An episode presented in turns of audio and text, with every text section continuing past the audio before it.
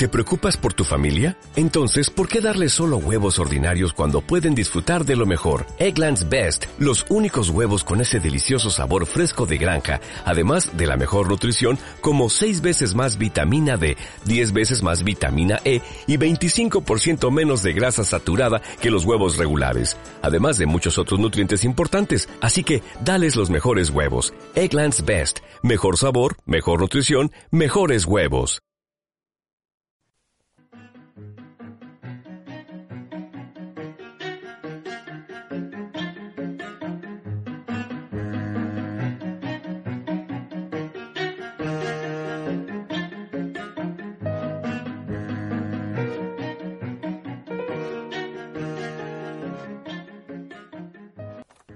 Bienvenidos a una nueva edición de Planeta Arte, donde es nuestra misión explicaros la actualidad del mercado del arte y las subastas. Soy Juan Antonio Rodríguez, piloto de este podcast y analista del mercado del arte. Me acompaña habitualmente Marian Ceballos, experta en historia del arte y copiloto del programa. Este podcast está sponsorizado por The Art Market, la plataforma de información sobre el arte y las subastas que conecta diariamente a galerías y casas de subastas con miles de coleccionistas en todo el mundo. Contacta en nuestra web o a través de info arroba y pregunta sobre nuestras promociones de contenidos para galerías y casas de subastas.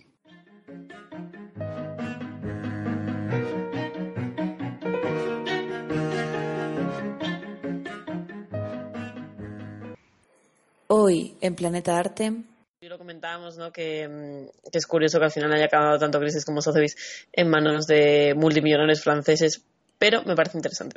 Con, lo que le costó a Peter Wilson convencer a, la casa que compró a Parker Bene y, diferente para que no fuera absorbida por una casa francesa y la guerra aquella que mencionaba Simon de Puri, Francia, Inglaterra, que se prolongó a, terreno estadounidense y mira tú por dónde, ahora si levantara la cabeza se encontraría que los franceses dominan el mundo, al menos de las subastas.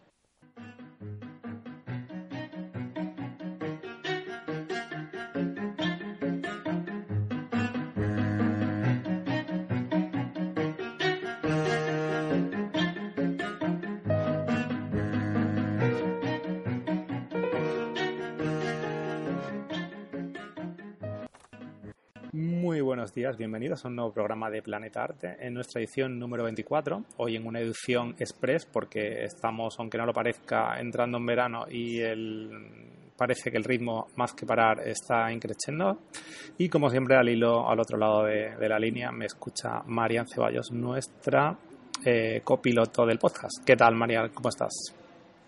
Buenas tardes, Juan. Nada, todo, bien, con muchas ganas de, ver qué, ha pasado con junio y qué nos para julio. Sí, eh, de hecho, mm, de manera sumaria podemos decir que los temas que vamos a tocar hoy son los avances de arte y mercado, como es habitual. Luego haremos una breve mención a una noticia que ha sacudido el mercado, mercado del arte, que no es otra que la compra de Sotheby's por un millonario israelita francés. Y luego ya con un poco más de detalle eh, hablaremos para nuestros suscriptores de Patreon del último informe de ArtPrice sobre el arte contemporáneo. Como decía, que como vamos muy rápido, creo que, eh, o no tenemos tiempo más bien, quiero decir, vamos a empezar con, con los avances. Tú has hecho varios, eh, varios artículos y has destacado una noticia por lo relevante que era, que era la aparición de un nuevo Caravaggio, el llamado Caravaggio de Toulouse. Correcto. ¿Qué ha ocurrido con el Caravaggio que no ha salido a subasta?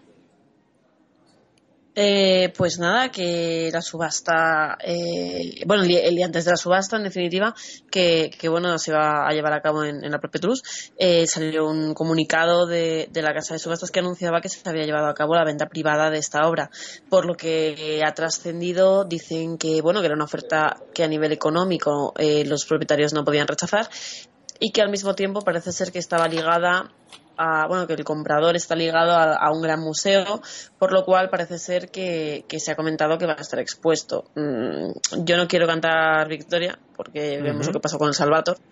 Pero bueno, eh, si al final es así, pues bueno, no hay subasta pública, pero sí se ha podido ver, ha habido una gran gira sobre, sobre el Caravaggio, y si al final acaba en un museo, bienvenido sea.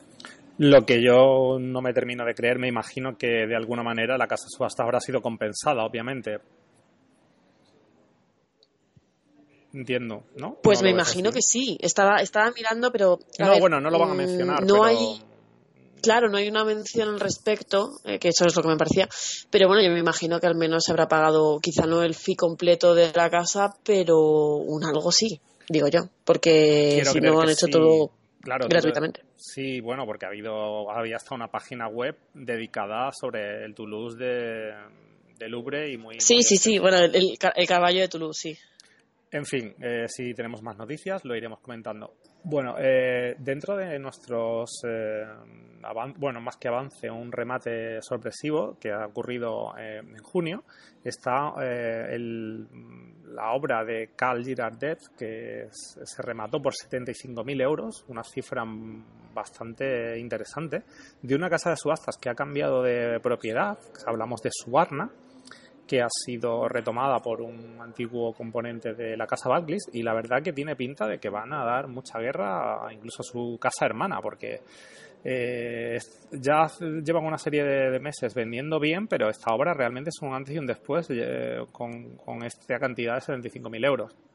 ¿Has podido leer algo has visto algo? Bueno, tienes la obra, tú conocías, eh, ¿qué opinión tienes de esta artista? La verdad es que no es un artista que al menos para mí sea particularmente conocido, sí parece ser que es una obra de, de gran calidad, pero bueno, está claro que la casa tampoco esperaba que subiera de esta manera, ¿no? Porque eh, pues muchas veces encontramos subidas razonables, ¿no? Pues por ejemplo como, como puede ser, yo que sé, de 40.000 a 75.000, que puede, puede ocurrir, ¿no? Que al final se, mm, se subestime el interés de los compradores. Pero claro, eh, de 4.500 a 75.000 ya estamos hablando de, de, de otro nivel, ¿no? Quizá la propia casa subestimó la obra en un primer momento en la catalogación. Pues sí, no, había, no me había percatado de este detalle, pero sí, obviamente hay aquí, como siempre, estos son estos casos que se nos escapan y que tendremos que seguir puntualmente. Quizá ve- veamos esta obra aparecer en alguna feria o, no, o se producirá alguna venta privada y, y seguramente que será rentable para el comprador. No me lo puedo, no lo puedo entender de otra manera. Pero muy interesante.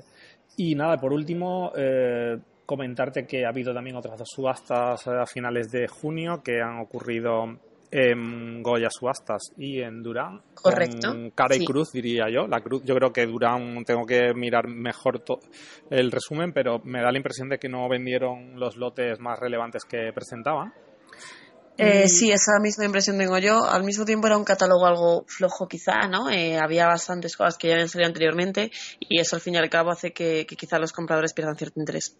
Posiblemente. Y lo que sí ha habido, y esto tengo experiencia de primera mano, una gran noche de ventas en Goya con varias piezas eh, relevantes que también, como pasaba en la mención anterior, pues salían de precios eh, bajos. Te hablo de unas escuelas españolas que subieron hasta los 23.000 euros y, que, eh, bueno, que, realmente fueron muy, muy relevantes. Y luego hay una, una pintura que, que se vendió en Lip Bidding, que fue un Lev Chiniski, no sé si pronuncio muy bien, bueno, es un artista ruso y es un cuadro con, con un bodegón de flores y fue comprado por un, eh, digamos, eso, en formato Lip Bidding por, por un, digamos, por un comprador también de- del este, ¿no? Y también para rematar esta, eh, esta percepción de que realmente el lip bidding funcionó muy bien en Goya, es que la pieza más eh, cara también se vendió en este formato y fue un tapiz que, que se fue también al extranjero y se vendió por 30.000 euros. O sea que creo que fue una, una noche muy completa de ventas, que a priori no había grandes cuadros con grandes nombres, pero como digo, la calidad era buena y creo que era de una colección privada todo esto y una buena recaudación creo que se llevaron. Y al final, fíjate, mm, hace dos años estábamos escuchando decir que no se vendían piezas por más de 5.000 euros en Bidding y mira ahora, ¿no? Estamos hablando de, piezas bastante fuertes y eso en un mercado como es el español que no es un, mercado prioritario. Es decir, no quiero imaginar lo que pasará en Reino Unido o Estados Unidos con, con las ventas de Bidding. Pues mira, me has dado el hilo perfecto para hilar con, con la próxima noticia, que es la que ha sa- sacudido el mercado del arte. Eh, no sé si lo mencioné al inicio, pero realmente en meses como estos veraniegos, ya estivales, que parece que la, que, la actividad se reduce al mínimo, pues siguen las ventas de, de Londres, sobre todo, eh, de Christie's, de Sotheby's, todavía queda alguna. Eh, creo que ayer mismo se celebraron ventas de contemporáneo, ha habido ventas de, de impresionismo, ya es difícil seguir el hilo hasta que no hay una venta de estas bombazos. Pero lo que ha ocurrido realmente no ha sido que se haya vendido una pintura eh, por un alto precio. No, lo que ha ocurrido es que se ha vendido la propia Sotheby's, la ha comprado Patrick Draghi, que es un magnate mm, relacionado, aunque es israelita, eh, o mitad israelita, mitad francés, realmente su, su educación y su trabajo y sus negocios están en Francia.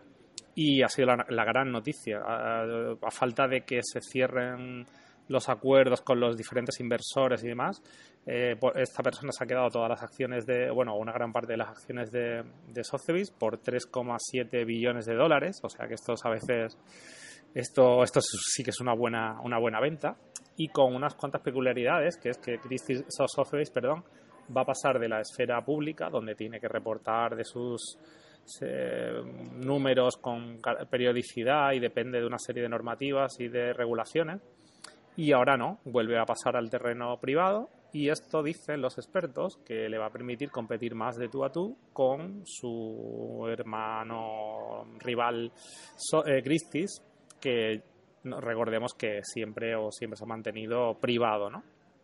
Eh, ¿Qué opinas de esta noticia que, que nos ha pillado a todos ahí a contrapié?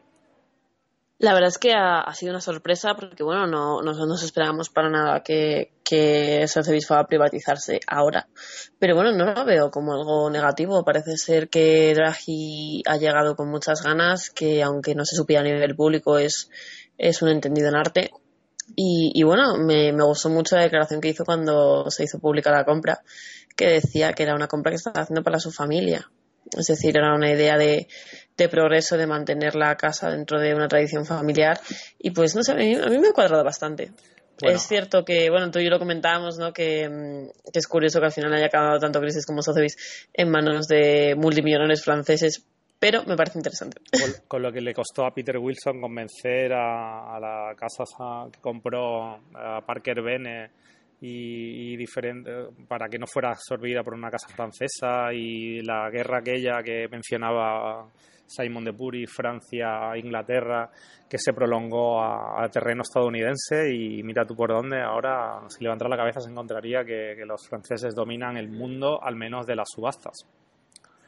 Los millonarios franceses, más bien. Sí, sí, vamos, o sea, no, no se puede decir lo contrario. Bueno, pues ya con más calma y con iremos eh, en, el, actualidad arte en el blog iremos contando algunas de, las peculiaridades de, esta y qué va a significar. Ya hay varios artículos que he estado eh, leyendo con interés sobre cuál es la implicación de, esta, de esta compra. Y como tú decías, pues no es algo que en realidad, aunque no lo supiéramos, eh, se viene barajando ya hace años, desde el cambio de dirección. Recordemos que el CEO de Sotheby's se llama Tad Smith, eh, vino con nuevas ideas, hizo cambios estructurales importantes y nuevas adquisiciones que algún día veremos de eh, um, empresas de inteligencia artificial, tecnológicas, compró una asesoría de arte para potenciar la parte de ventas privadas. En fin, que, apostaron por, por eh, la venta online, las subastas online only, en fin, todo esto que venimos hablando siempre y esto es como una la parte, digamos, ya final del proceso que les permitirá tener las manos más, eh, eh, más abiertas o, no atadas al menos para poder dar el golpe definitivo y ponerse por delante de Christie que hace tiempo que no, que no pueden, ¿no? ¿Te acuerdas de estos artículos que hacemos siempre donde repasamos los números y siempre por un por algo, por alguna venta, siempre Christie's vende más. Y sí, sí, sí, totalmente. De hecho, lo he estado revisando ahora cuando estaba mirando eh, los tops internacionales del año pasado. Digo, es que se nota mucho que Christie's está ahí, siempre, siempre un poco por delante. Pero bueno, eso es una de las cosas que, que, que, implican, ¿no? Que al final la clave es conseguir el producto y como hemos visto también muchas veces, lo hemos comentado, las colecciones. Y las colecciones implican que tienes que hablar con el dueño y convencerle de que la venda contigo. Y ahí es donde parece que al eh, Sotheby's ser una empresa pública, pues está más limitado a ofrecer cosas que Christie's mm, bajo bambalinas sí que puede ofrecer. Le hace, pues, eh, reducir comisiones, eh, campañas de marketing más agresivas, cosas que a lo mejor pues no deben entrar en la esfera pública y en el caso de Sotheby's así era. En fin, yo creo que esto es muy interesante y que se prometen eh, años, eh, años muy interesantes de, de esta guerra que mantiene este duopolio, a ver si se igualan o, hay cambio de... ¿Cómo se dice esto? ¿Cambio de ciclo o...? Eh, ¿cómo se dice? Sí, sí, un, cambio de ciclo, un cambio de, época, de, costumbres. Sí, estoy pensando en la típica cosa hasta ahora de sección política, cuando uno va a desbancar a otro, como el de... no, me, no me sale el término, pero bueno, tú, tú me entiendes, ¿verdad? Yo, yo siempre te entiendo, ya lo sabes. Vale. Pues nada, queríamos comentar antes, eh, teníamos previsto hablar de las ventas de mayo, pero hemos pensado que como se nos ha echado un poco el tiempo encima, lo más interesante es que vayan a nuestro, nuestro blog y que ahí le echen un ojo a todo lo que ha dado de sí mayo, que, que no ha estado nada mal. Ha habido ventas muy, muy potentes. Eh, como siempre filipinos, eh, nombres, eh, como, bueno, también el, el, quizá el más destacado, el de Tapies en Segre, ¿no? De 230.000, que, que seguro que estará ahí arriba, arriba del top. Y luego como avance me gustaría decir que como ¿Por qué estamos tan estresados y con tanto lío? Bueno, porque la semana que viene hacemos uno de nuestros cursos de, verano que se llama Art and Business y que vamos a presentar diferentes rankings, números de mercado, comparativas y que compartiremos con nuestros suscriptores de Patreon eh, en exclusiva. Así que mm, que tengan paciencia este mes porque el que viene seguro que con más tiempo le vamos a dar información muy muy interesante. Y yo creo que tú estás con los ya repasando el 2019, ¿no? Para eh, que este semestre cuáles han sido las piezas más potentes, ¿verdad? Sí, de momento ya tenemos un top 10 bastante marcado. No digo que vaya a ser el definitivo porque nunca sabe qué puede pasar ah, en julio. No me, lo, no me lo has enseñado. Mm. Sí, lo, tienes en un drive, tú busca, busca. Pero sí, está, hay un top 10 de 2019 que, que bueno, veremos a ver qué ocurre con ello. Y, veremos qué pasa porque aunque julio sí es cierto que suele ser un mes tranquilo, eh, veremos qué pasa en septiembre, octubre, noviembre y diciembre, que sobre todo noviembre y diciembre suelen ser meses bastante fuertes. Vaya, vaya, vaya, vaya. Y qué te iba a decir sobre esto. Em, se me ha ido el santo al cielo, pero te quería comentar que, claro, que en ese ranking de 2019 que repasaremos la semana que viene y demás. Ah, bueno, sí, la pregunta era, ¿esta última venta de, de Subarna crees que tendrá tiene hueco en, en este...? No, lo siento. no tiene hueco, lo siento. ¿Cuál es la nota de realmente, ahora mismo podría tener el hueco, es decir, hay un, una posición... ¿Recuerdas que el año pasado hasta último momento tuvimos ahí una posición de honor porque había cuatro que mantenían el mismo precio y tal. Vale, pues eh, ahora mismo la décima posición está disputada, hasta ahora está disputada por dos obras precisamente de 75.000 euros, una de las cuales es un Sánchez Coelho y la otra es un Blanche Camus. Y, bueno, pues sí, ahora mismo se estaría también en ese puesto 10 en esa disputa eh, esta obra de, de Suarna. Pero vamos, no creo que vayan a durar mucho ninguna de las tres porque confío en que vaya a venderse alguna otra pieza, pieza superior a, este importe de aquí a finales de año.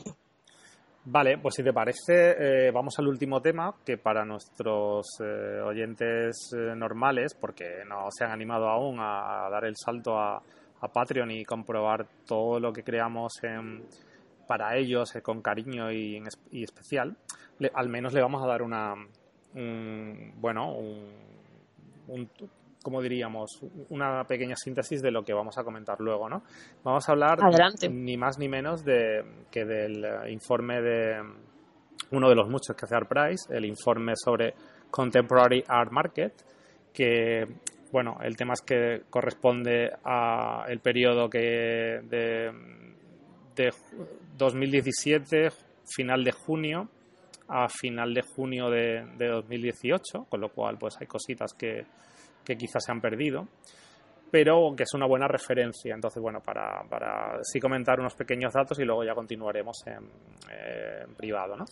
Eh, ya habíamos visto eh, en el informe global de, de subastas de ArtPrice que las ventas habían aumentado, pero Claro, entrando en contemporáneo, que suele ser una de las categorías que más crece, pues eh, la, facturación total se ha acercado a los casi a los 2 billones de dólares, con un crecimiento del 19%. Esto es más que, desde luego, que el, que el global, creo, de, de, todo el, de todas las categorías, ¿no? También a nivel transacciones ha crecido un 17%. Sí, sí, correcto. Ha crecido un 17% con 66.850 lotes de arte contemporáneo vendidos y el ratio de invendidos continúa estable en un 39% y eh, algo que ahora mencionaremos también como importante es que el índice de precios que, construye ArtPrice eh, está, ha incrementado también un 18,5%. ¿Qué es este ranking de precios? Bueno, poco a poco, y también lo comentaremos, es un tema que a mí me está interesando mucho y luego ya haremos artículos y lo mencionaremos y tal, sobre inversión en arte concretamente, es que a medida que el arte se va, el mercado del arte se va financierizando, eh, tenemos más información gracias a la tecnología, gracias a Internet y demás, se pueden sacar más datos eh, concretos sobre evolución de ventas, de artistas, etcétera. Entonces, hay un interés obvio por el mercado de dar confianza y seguridad a inversores de otras esferas y para eso se intenta un poco, aunque no es lo mismo y tiene sus particularidades, pues se intenta dar como un, rating que, por ejemplo, en este caso en el, informe lo comparan con el Standard Poor's 500, ¿no? Y bueno, yo creo que lo, dejaremos aquí para lo que son nuestros oyentes habituales. Decirles que este mes yo creo que la recomendación Arti no puede ser otra que, uno, hacer nuestra encuesta sobre compras del mercado del arte y dos, el que pueda estar en Madrid el 2 de julio irá a vernos al centro La Quinta del Sordo para participar de este, no sé si llamarlo, eh, más que una formación, es casi un evento, diría yo. Vamos a desglosar el, eh, el resultado de, la, de las conclusiones. Vamos a tener un montón de charlas de gente de diferentes ámbitos, del ámbito legal, del ámbito tecnológico, profesionales del arte, obviamente, gente de art market también, of course, porque somos los que lo hacemos. Y luego una comida networking y tal. Yo creo que vamos a pasar un rato interesante. Yo creo que va a ser muy divertido, que vamos a aprender todos algo, porque al fin y al cabo, eh, siempre, aunque tú o yo, por ejemplo, que, vamos a ser ponentes, ¿no? hablemos de nuestro tema, eh, vamos a aprender de los demás. Y, muchas veces hemos aprendido también de gente del público, luego en las comidas y, tal, cosas súper interesantes. Así que no sé, yo creo, yo creo que va a ser, va a ser muy guay. Yo también lo creo. Bueno, así que nada, eh, esa, yo creo que para aquí nos vamos a complicar, ¿no? Recomendación Arti total, qué mejor que eso. Sí, yo lo veo. De hecho, yo, mira, para darle más fuerza, yo creo que este mes deberíamos recomendar los dos ya lo hemos hecho, Marian, está hecho. Bueno, pues nos despedimos y el próximo mes de verdad prometemos que va a ser mucho más largo, con mucha información y mm, a lo mejor vais a tener que chupar un programa de dos horas para quitarnos el mono de, poder hablar de todo no, lo no os preocupéis, volveremos a eso de decir uno, esperamos que sean 45 minutos y estamos en hora y media. Exacto, porque hoy sí que nos tenemos que ajustar porque básicamente porque tengo que irme a una subasta, vamos, vamos a ser claros, me tengo que ir corriendo. En fin, un abrazo a todos y hasta la próxima edición de Planeta Arte.